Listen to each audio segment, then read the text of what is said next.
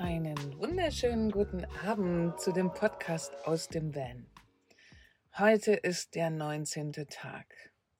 Und hier spricht wie immer Karin zu euch. Und ich habe ein Learning von gestern Abend, nämlich zum Abendessen auf jeden Fall kein Aioli oder wie ich es auch gerne nenne, Ali Oli essen, also das, was es hier gibt in Spanien, weil danach schmeckt alles nach Knoblauch. Oh Mann. Genau, aber Ali Olli ist halt einfach wahnsinnig lecker. Wenn jemand schon mal hier war, weiß er das. Das ist Knoblauchmayonnaise und da ich wahnsinnig auf Knoblauch stehe, ist das natürlich sehr, sehr lecker für mich. das war meine Erkenntnis gestern Abend noch. Ich wollte diese dieses wirklich durch, diese wichtige Information dringend mit euch teilen?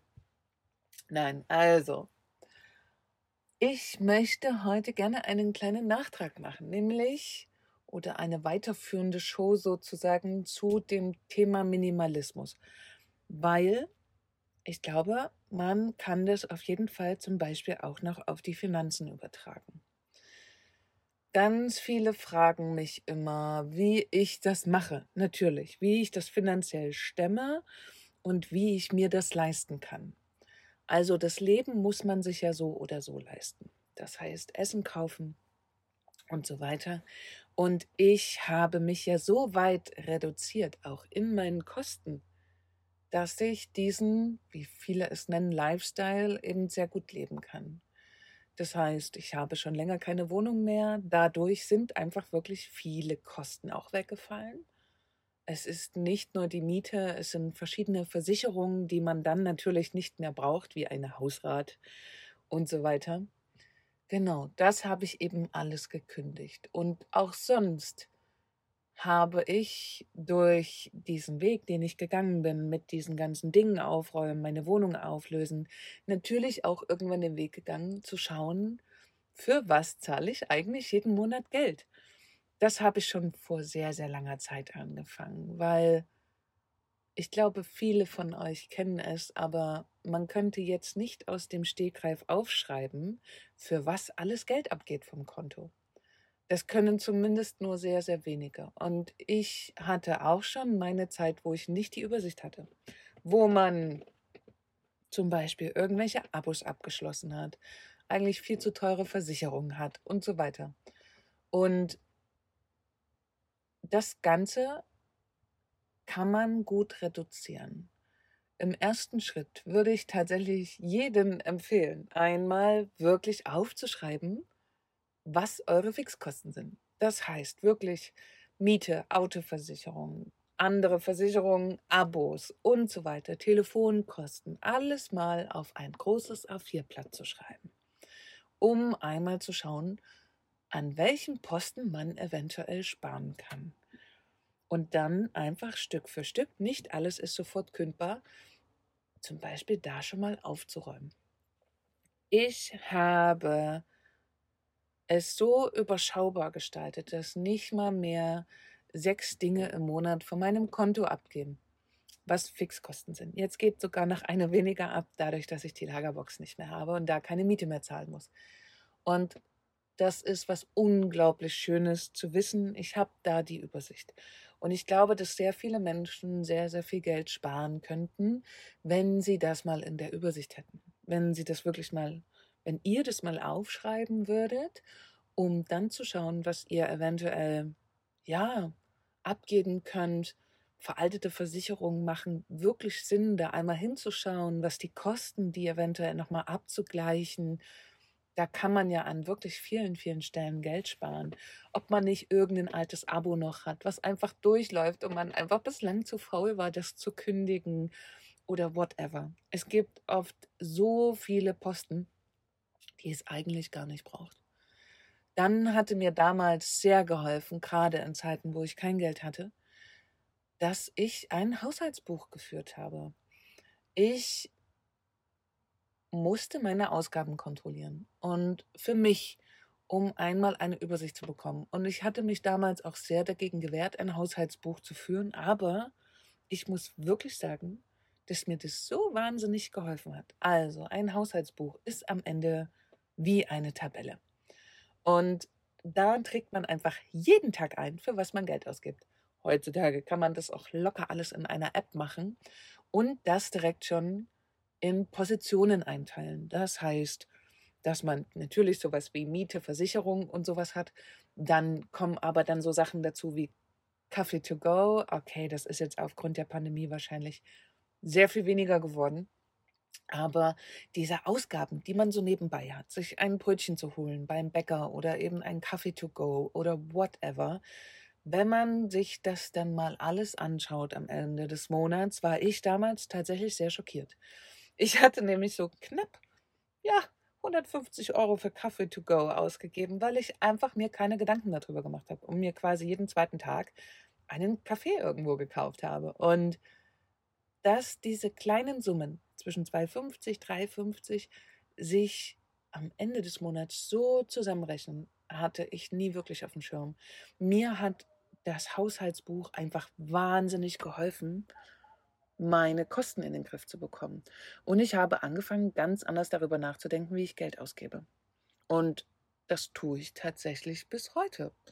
Ich gucke, an welcher Stelle es sinnvoll ist. Ich habe halt damals, statt mir irgendwo schnell Essen auf die Hand zu holen, mit einem Kaffee dazu, was dann schnell mal 7, 8 Euro waren, einfach einen Kaffee zu Hause gemacht, diesen mitgenommen, plus mir natürlich ähm, etwas zu Hause zurechtgemacht zu essen für den Weg. Und so habe ich relativ viel Geld gespart über lange Zeit. Und ich glaube, wenn sich jeder bewusst darüber werden würde, was er eigentlich so ausgibt, könnte ein Traum des neuen Busses einfach viel, viel näher rücken. Also wirklich mein Tipp an euch, auch wenn das vielleicht ein bisschen unbequem ist, aber wirklich mal alle Kosten aufzuschreiben, die man hat. Auch sowas wie Autoversicherung, die vielleicht nur einmal im Jahr abgeht oder vierteljährlich, bezieht diese mal mit ein. Und wenn sich viele fragen mich immer, was kostet eigentlich Vanlife? Und ich mag diese Frage immer gar nicht pauschal beantworten, weil mein Vanlife kostet sicherlich nicht so viel oder so wenig wie bei anderen. Es ist total abhängig davon, was ihr für Kosten habt, was ihr noch vielleicht zu Hause eine Wohnung, Versicherung, Lebensversicherung, whatever habt. Und das könnt ihr eben ganz gut aufschreiben in die zweite Spalte, also in die erste Spalte wirklich die derzeit alllaufenden Kosten mit allem drum und dran. In die zweite Spalte tragt ihr dann nur noch oder übertragt nur noch die Kosten, die ihr hättet, zum Beispiel, wenn ihr im Bus leben würdet. Dann fallen ja verschiedene Versicherungen weg, Miete und so weiter. Und so bekommt ihr relativ schnell raus, was ihr braucht im Monat. Essen muss man sich überall kaufen. Wenn man natürlich, wenn man mit dem Van unterwegs ist, gerne oft essen geht, muss das natürlich ein Posten sein, der mit eingerechnet wird. Allerdings ist es so, dass es zum Beispiel im Ausland oft einfach günstiger ist. Außer jetzt zum Beispiel Portugal oder Italien.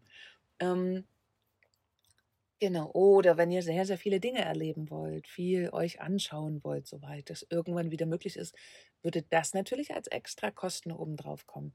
Ich habe euch ja in der Folge über Minimalismus schon erzählt, dass ich mir quasi auch eigentlich nichts mehr kaufe. Also Klamotten nicht oder irgendeinen Tünnef, weil dafür einfach kein Platz im Bus ist. Und somit fällt da, ich nenne es immer Spielgeld, eigentlich auch weg. Und ich kann wirklich mit sehr, sehr wenig Geld leben. Das ist überhaupt kein Problem für mich. Was für mich immer ein sehr, sehr wichtiger Posten ist, ist, dass ich gut essen kann. Das heißt, gut einkaufen kann. Das heißt nicht, dass ich alle zwei Tage im Restaurant sitze. Das kann und möchte ich mir nicht leisten. Ähm, genau, also mir ist es wichtig, gute Lebensmittel kaufen zu können. Das heißt viel Obst und Gemüse und einfach so Leckereien, die es hier gibt. Daran möchte ich nicht sparen. Aber gerne spare ich mir einfach wahnsinnig viele andere Sachen. Ich muss ja auch nicht alle drei Tage irgendeinen Kurs machen oder irgendeine touristische Geschichte mir angucken. Gut, das ist gerade eh nicht möglich, aber wenn es dann wieder soweit ist, bin ich eh auch kein Fan davon. Ich gehe nicht wahnsinnig gerne abends in Bars, weil ich nicht mehr wirklich Alkohol trinke. Und Klar, ein leckeres Essen irgendwo in einem Restaurant ist schon schön, aber auch das überlege ich mir natürlich. Vielleicht hilft euch das ein bisschen, wenn ihr die große Idee habt, wenn live zu machen, zu, mal zu schauen, was ihr in Zukunft brauchen könntet. Man muss natürlich nicht immer so knallhart konsequent sein und alles aufgeben, die Wohnung abgeben und, und, und. Es gibt da auch noch Zwischenschritte. Wenn es möglich ist, kann eine Wohnung ja auch untervermietet werden. Das muss natürlich mit dem Vermieter abgesprochen werden. Aber dann könntet ihr quasi die Mieter schon mal auf Null setzen in der zweiten Spalte. Weil natürlich ist sowas, was durchlaufende Kosten wie Miete zum Beispiel oder wenn ihr dann in der Zeit selber eure Krankenkasse bezahlen müsst, schwierig. Wobei, kleiner Tipp noch zur Krankenkasse. In Deutschland müsstet ihr euch selber versichern, entweder über die Pflichtversicherung, ähm, freiwillige Pflichtversicherung heißt das sogar bei der Krankenkasse, was also super konträr. Ähm, die freiwillige Pflichtversicherung. Ja. Oder eben privat krankenversichern. Aber das ist tatsächlich eine sehr teure Angelegenheit. Wenn ihr in Deutschland bleibt, wenn ihr allerdings ins Ausland geht, habt ihr die Möglichkeit, eine Langzeitauslandskrankenkasse zu buchen. Damit meine ich nicht eine Versicherung vom ADAC für 12 Euro im Jahr für maximal 45 Reisetage. Daran ist das nämlich immer gebunden, das wissen viele nicht, ähm, sondern eine Langzeitauslandskrankenkasse ist etwas, was alles abdeckt. Es ist wie eine Krankenkasse. Und da gibt es verschiedene Anbieter, die ich jetzt ungern hier nennen möchte. Das kann man einfach googeln, nämlich indem man einfach Langzeit-Auslandskrankenkasse eingibt. Diese gelten oft weltweit, ausgenommen ist oft Amerika. Aber gut, ähm, da muss man ja auch erstmal hinkommen. Da spart ihr aber so viel Geld zum Beispiel und in der Zeit müsst ihr nicht in Deutschland versichert sein. Es ist natürlich auch ein bisschen abhängig davon, inwieweit ihr im System drin bleiben wollt. Keine Frage. Aber da kann man auf jeden Fall auch Geld sparen. Und hier noch ein kleiner Pro-Tipp. Wenn ihr euch ein Sabbatjahr gönnt, ne, das ist ja dann oft abgesprochen mit dem Arbeitgeber, halber Lohn und bleibt weiterhin versichert. Es gibt die Möglichkeit, bei gesetzlichen Krankenkassen zu pausieren. Dieses kann man beantragen, mindestens drei Monate bevor ihr sozusagen ins Ausland geht, könnt ihr das beantragen, weil ihr dann in der Zeit natürlich eine Langzeit-Auslandskrankenkasse habt. Das Ganze müsst ihr belegen, könnt ihr aber mit diversen Anbietern ist das auf jeden Fall möglich. Der Vorteil davon ist, der Arbeitgeber muss für euch keine Krankenkassenbeiträge zahlen. Das heißt, ihr bekommt diese Summe bei euch auf den Lohn wieder draufgeschlagen. Und glaubt mir, es rechnet sich definitiv, wenn er nicht mehr die 250, 300, 400 Euro im Monat bezahlen muss, sondern euch auszahlt. Davon könnt ihr locker die Kranken, die Auslandskrankenkasse bezahlen. Also das nur als kleiner Tipp. So lassen sich viele, viele Kosten sparen. Also, wenn ihr wissen wollt, wie in Zukunft euer Vanlife, wie teuer das wird, macht doch mal so eine Liste. Natürlich kommt, wenn ihr im Bus lebt und vielleicht noch sehr viel hin und her fahrt, einfach der Sprit dazu. Den könnt ihr ganz leicht ausrechnen, indem ihr Spritrechner bei Google eingebt und da einfach grob Kilometer überschlagt Ihr könnt ja sagen, einmal Süden und wieder zurück in vier Monaten sind dann 8000 Kilometer mit ein wenig herumfahren. Genau, dann habt ihr den Sprit zum Beispiel. Ähm, aber sonst, genau, ist das mal ein schönes Spiel, um zu gucken. Oft ist es eben auch sehr ernüchternd, weil man viele Posten sieht, die man vielleicht gar nicht mehr, ja, braucht. Wie zum Beispiel auch Checkt mal eure Handyverträge. Es macht so viel Sinn, einen Handyvertrag alle zwei Jahre einfach zu kündigen, weil über ein sogenanntes Rückholprogramm gibt es einfach viel bessere Konditionen und es ist einfach so, dass die Verträge nach zwei Jahren einfach günstiger eigentlich sind und ihr mehr zur Verfügung habt, heißt günstiger vom monatlichen Preis und viel mehr Gigabyte oder Datenvolumen zur Verfügung. Also das macht immer Sinn. Genau, also wer also diesen großen Traum hat, wäre das eine Herangehensmöglichkeit. Ich weiß, dass es auch Menschen gibt, für die Geld nicht ganz so eine große Rolle spielt, weil sie davon ausreichend haben.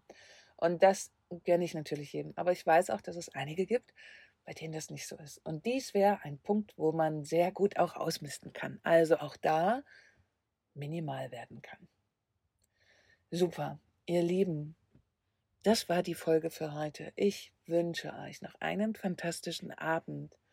Ich freue mich wie immer über Feedback. Ich habe tatsächlich noch zwei, drei Fragen hier liegen, die ich auch in Zukunft sehr, sehr gerne beantworten möchte. Aber wenn ihr Ideen habt, schickt mir gerne welche zu. Ich möchte gern in Zukunft auch eine kleine Serie aufnehmen, wie ihr unterwegs Geld verdienen könnt. Und werde das in einer kleinen, nennen wir Sondersendung, einfach mal einsprechen. Ihr Lieben, einen schönen Abend oder wie immer, ich wünsche euch einen fantastischen Tag, weil die meisten hören sich diesen Podcast tatsächlich früh an.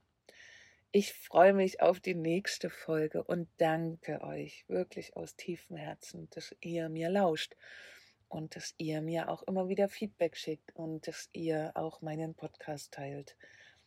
Das freut mich sehr. Ja, also dann, ihr Lieben, bis morgen.